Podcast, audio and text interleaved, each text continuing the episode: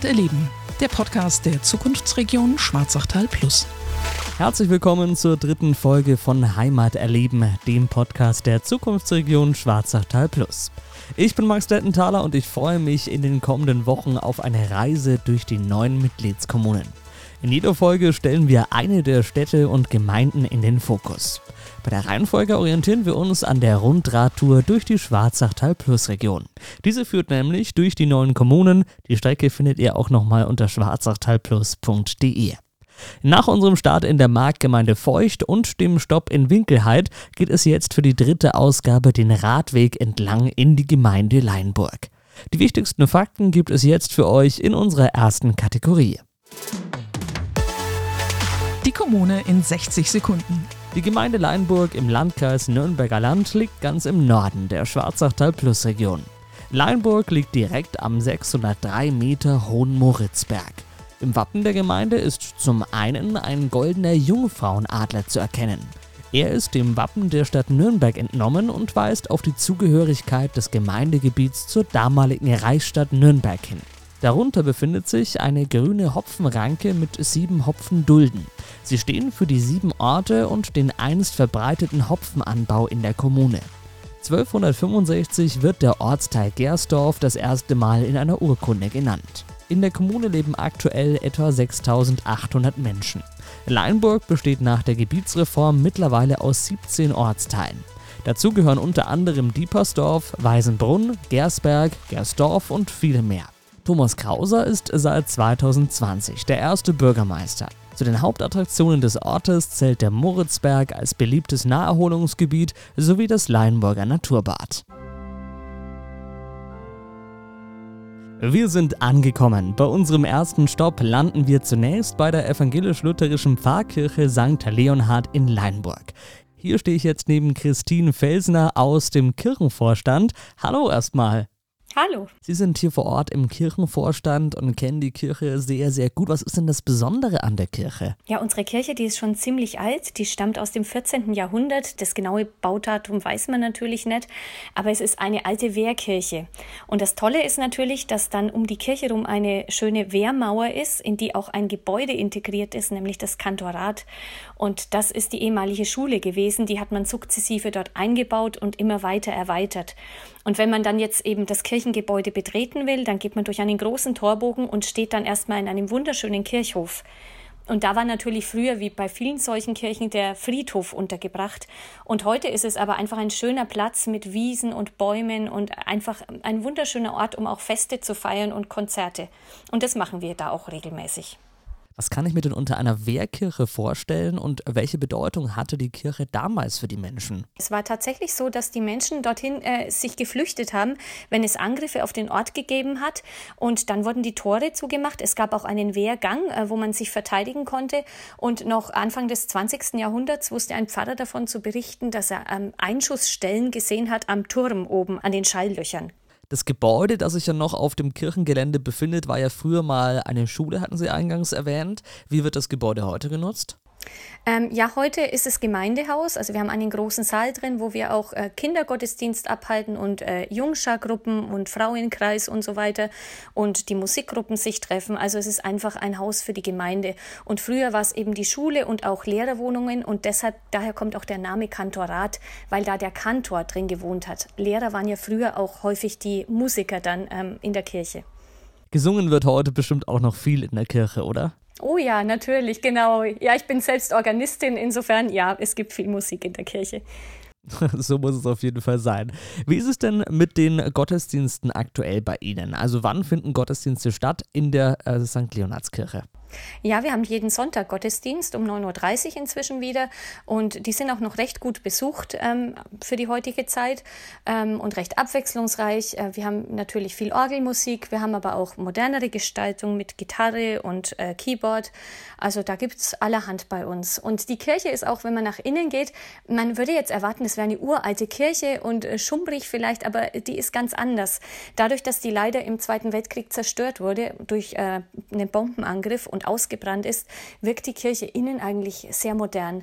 Und das Erste, was einem auffällt, wenn man reingeht, sind die bunten Fenster und die prägen eigentlich äh, die, die, ganze Kirche und erfüllen sie dann in, in, buntes Licht. Also es ist einfach wunderschön. Und das sind die drei großen Kirchenfeste äh, abgebildet, nämlich Weihnachten, Ostern und Pfingsten. Und diese Fenster wurden erst in den 90er Jahren eingebaut. Also ist insofern in unserer Kirche eine Mischung aus modern und alt, jetzt nicht nur in der Gottesdienstgestaltung, sondern eben auch im Innenraum. Ja, und nicht nur für die Leinburgerinnen und Leinburger lohnt sich der Besuch äh, in der Kirche in Leinburg, auch für diejenigen, die vielleicht die Rundradtour durch die Schwarzachtal Plus Region machen. Warum sollte man aus Ihrer Sicht die Kirche auf jeden Fall mal besuchen, auch wenn man von außerhalb kommt? Ja, es ist einfach äh, ein wunderschöner Ort, um innezuhalten und sich mal auszuruhen. Schon allein der Kirchhof bietet so viel Ruhe und Schönheit. Also da hält man sich einfach gern auf. Und die Kirche äh, bietet natürlich gerade in den heißen Tagen heutzutage ähm, Kühle und Geborgenheit. Es ist einfach schön. Und äh, wie gesagt, es ist ein überraschender Innenraum. Man erwartet Altes und findet Neues. Denn eigentlich äh, alles ist eigentlich äh, in den 50er Jahren dann neu gestaltet worden, beziehungsweise dann auch erst sehr viel, sehr viel später. Also ist die Kirche eigentlich, ähm, wirkt nicht so alt, wie sie eigentlich ist. Vielen, vielen Dank, Frau Fesner, für das Interview. Ja, bitteschön. Von der Pfarrkirche aus schauen wir uns weiter im Ort um. Ich entdecke direkt die Brauerei Pupp. Seit 1617 wird hier Bier gebraut. Also eine lange, lange Tradition. Und es ist die älteste Privatbrauerei in ganz Franken. Ich bin jetzt mit Cornelia Pupp verabredet. Ich freue mich sehr, heute hier zu sein, Frau Bub, bei Ihnen in der Brauerei.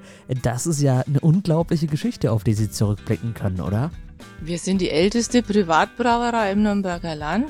Seit 1617 wird hier bei uns auf dem Gelände ununterbrochen Bier gebraut.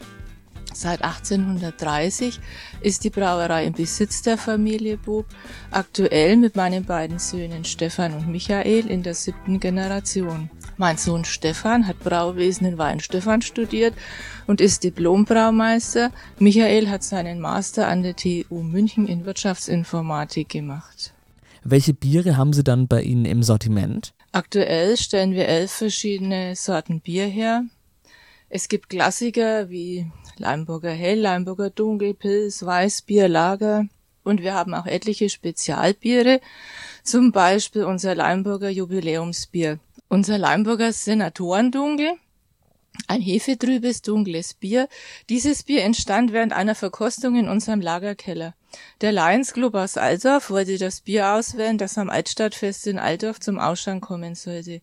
Während der Verkostung war sehr schnell klar, es sollte das Leimburger Dunkel werden, so wie es im Gärkeller aus dem Zwickelhahn kommt, nämlich unfiltriert. Dann war da noch der Name für das Bier offen. Da die Lions alle Senatoren sind, war das auch sehr schnell entschieden. Wir nennen das Bier Senatorendunkel. Auch das Senatorendunkel ist nach wie vor sehr gefragt und beliebt bei unseren Kunden. Unser Leimburger Goldmatzen war vor allem bei den Leimburgern von früher her noch bekannt. Es gab schon mal ein Goldmatzen und wir haben den Wunsch aufgegriffen, das alte überlieferte Rezept wiederbelebt. Weiterhin gibt's noch Spezialitäten, die nur saisonal zu haben sind, wie unser Weihnachtsfestbier, das mittlerweile fast eine Art Kultstatus hat. Was unsere Leimburger Biere so einzigartig macht, ist, dass wir nur noch eine von ganz wenigen Brauereien unserer Betriebsgröße sind, die eine eigene vollautomatische Fass und vor allem eine eigene Flaschenfüllerei betreiben. Dadurch ist unser Leimburger Bier nicht pasteurisiert und unsere Kunden können ein völlig unbehandeltes Bier genießen.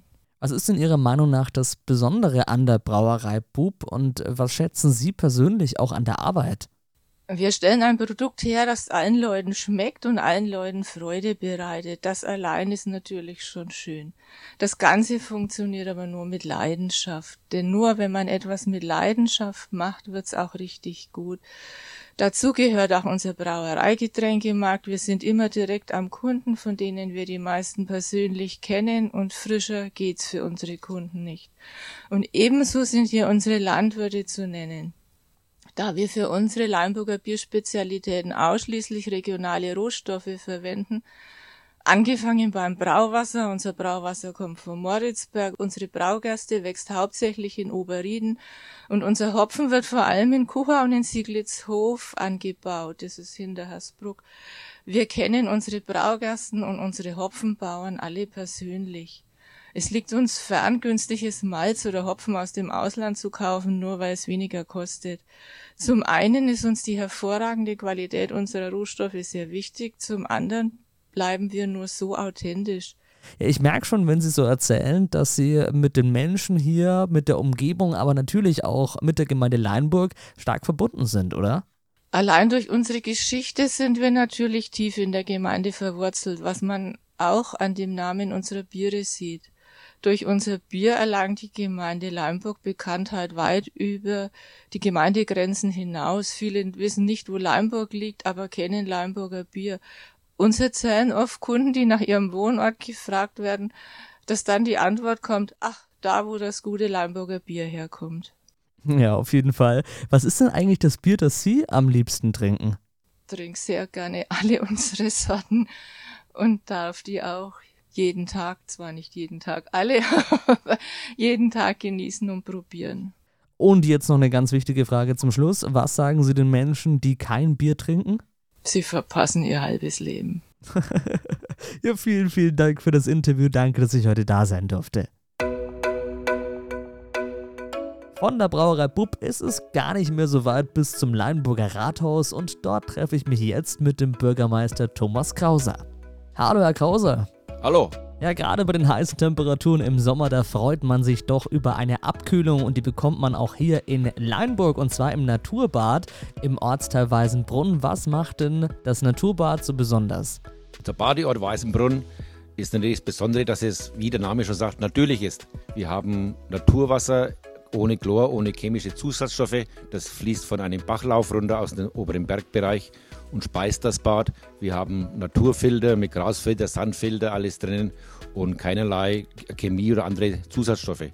Das Naturbad bindet sich in die Umgebung hervorragend ein. Es sind Liegeflächen da, Schattenflächen und Sonnenflächen. Für Kinder ist was geboten, für Groß und Klein, von Volleyballspielen über Poolspielen. Und natürlich auch das Leibliche kommt hier nicht zu kurz mit einem Imbiss gibt es über Bratwurst, Pommes oder Eis und Getränke sind hier alles vorhanden. Und das größte Pluspunkt, glaube ich, ist, dass unser Naturbad Badeort Weißenbrunn eintrittfrei ist.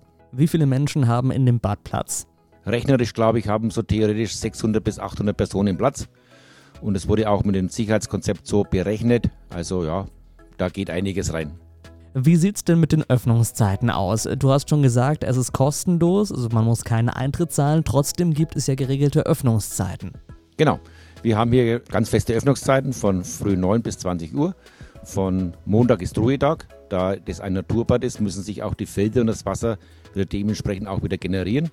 Und vor allem bei so Temperaturen wie jetzt, um die 30 Grad, äh, braucht das Wasser einfach einen Tag Ruhe und sich wieder komplett gereinigt zu sein. Und darum haben wir auch den Ruhetag eingeführt, dass wir auch die Wasserqualität halten können. Und wir haben natürlich auch hier auch Regeln, an die wir uns halten müssen, eben mit Öffnungszeiten. Und es ist Darum heißt es auch Badeort jetzt, dass das ergibt sich halt durch so ein Sicherheitsgutachten, das wir machen hat müssen. Wir haben von Dienstag bis Freitag keine Badeaufsicht, sondern nur am Wochenende in, durch die örtliche Wasserwacht oder auch unterstützt durch um, umliegende Wasserwachten, die hier mit unterstützen. Da ist natürlich Badeaufsicht da. Das kennzeichnet auch eine Fahne an den Turm dann, wenn hier belegt ist. Aber wir haben Notrufnummern, alles natürlich ausgehängt und Baderegeln. Von dem her ist es kein Problem, sich hier frei zu bewegen. Eine Frage, die ich mir stelle, wie wird denn das ganze Projekt finanziert, wenn beispielsweise auch keine Eintrittsgelder oder so erhoben werden? Das ist mit einem Satz gar nicht zu sagen. Also das Grundstück gehört hier einer Feeling-Gemeinde.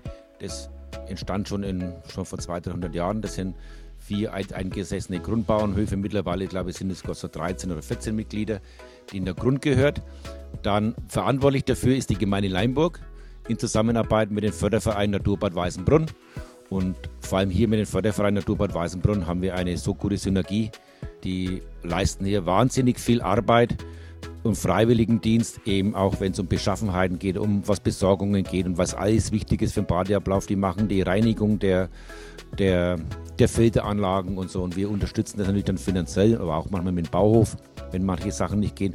Aber der Betreiber ist die Gemeinde in Verbindung mit dem Förderverein Weißenbrunn. Wie ist es eigentlich grundsätzlich äh, zu diesem Badeort gekommen? Also wie ist der geschichtliche Hintergrund?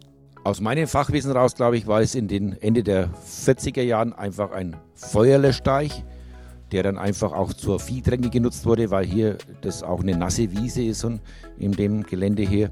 Wurde dann aber ziemlich schnell auch durch Unterstützung von den Amerikanern für ein Bad hergerichtet. Der Sandboden wurde dann zur Seite geschoben. Hier ist Eis auf Sand gebaut bei uns sehr viel in Weißenbrunn und dann mit dementsprechenden Boden aufgeschüttet und dann ja hat man den Bach da reingelegt und das war dann das erste Freibad hier, das die selbstständige Gemeinde damals noch betrieb. Und da war hinten der Campingplatz, der ist ja jetzt noch da, war aber ein international öffentlicher Campingplatz und die Jugendherberge, die das Bad natürlich dann auch genossen haben. Und wie heute schon, auch war das eigentlich schon immer ein Naturwasserbad, zu der Zeit auch noch.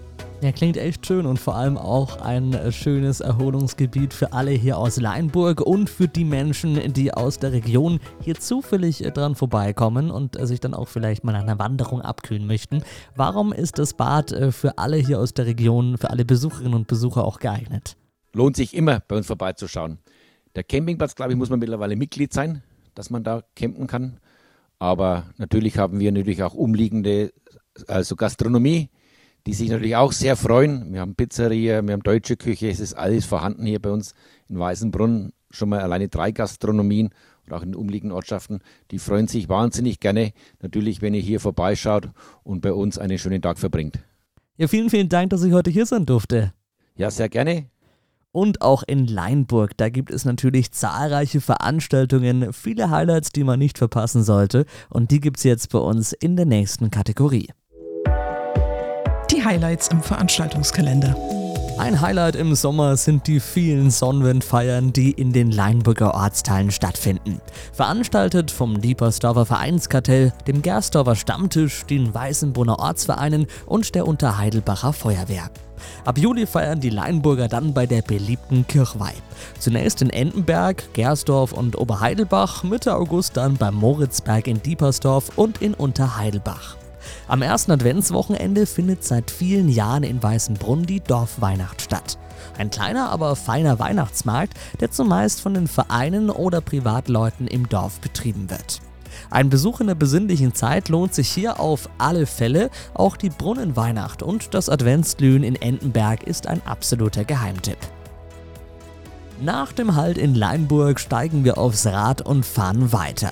Gute 10 Kilometer sind es bis zur nächsten Kommune der Stadt Altdorf bei Nürnberg. Dort schauen wir in der vierten Folge vorbei. Am Ende dieser Folge möchte ich euch auch nochmal auf eine Veranstaltung im September hinweisen. Und zwar am 17. September. Dort findet der Tag der Regionen vom Landkreis Nürnberger Land in Leinburg statt. Dort präsentiert sich die Region und auch die Zukunftsregion Schwarzachtal Plus ist hier mit einem eigenen Stand vertreten. Alle Infos auf unserer Webseite und auch auf der Internetseite des Landkreises Nürnberger Land. Wir hören uns bei der nächsten Folge. Macht's gut. Das war Heimaterleben, der Podcast der Zukunftsregion Schwarzachtal Plus. Alle Infos zur Zukunftsregion findet ihr auf schwarzachtalplus.de. Dieser Podcast wird gefördert vom Regionalbudget des Amtes für ländliche Entwicklung.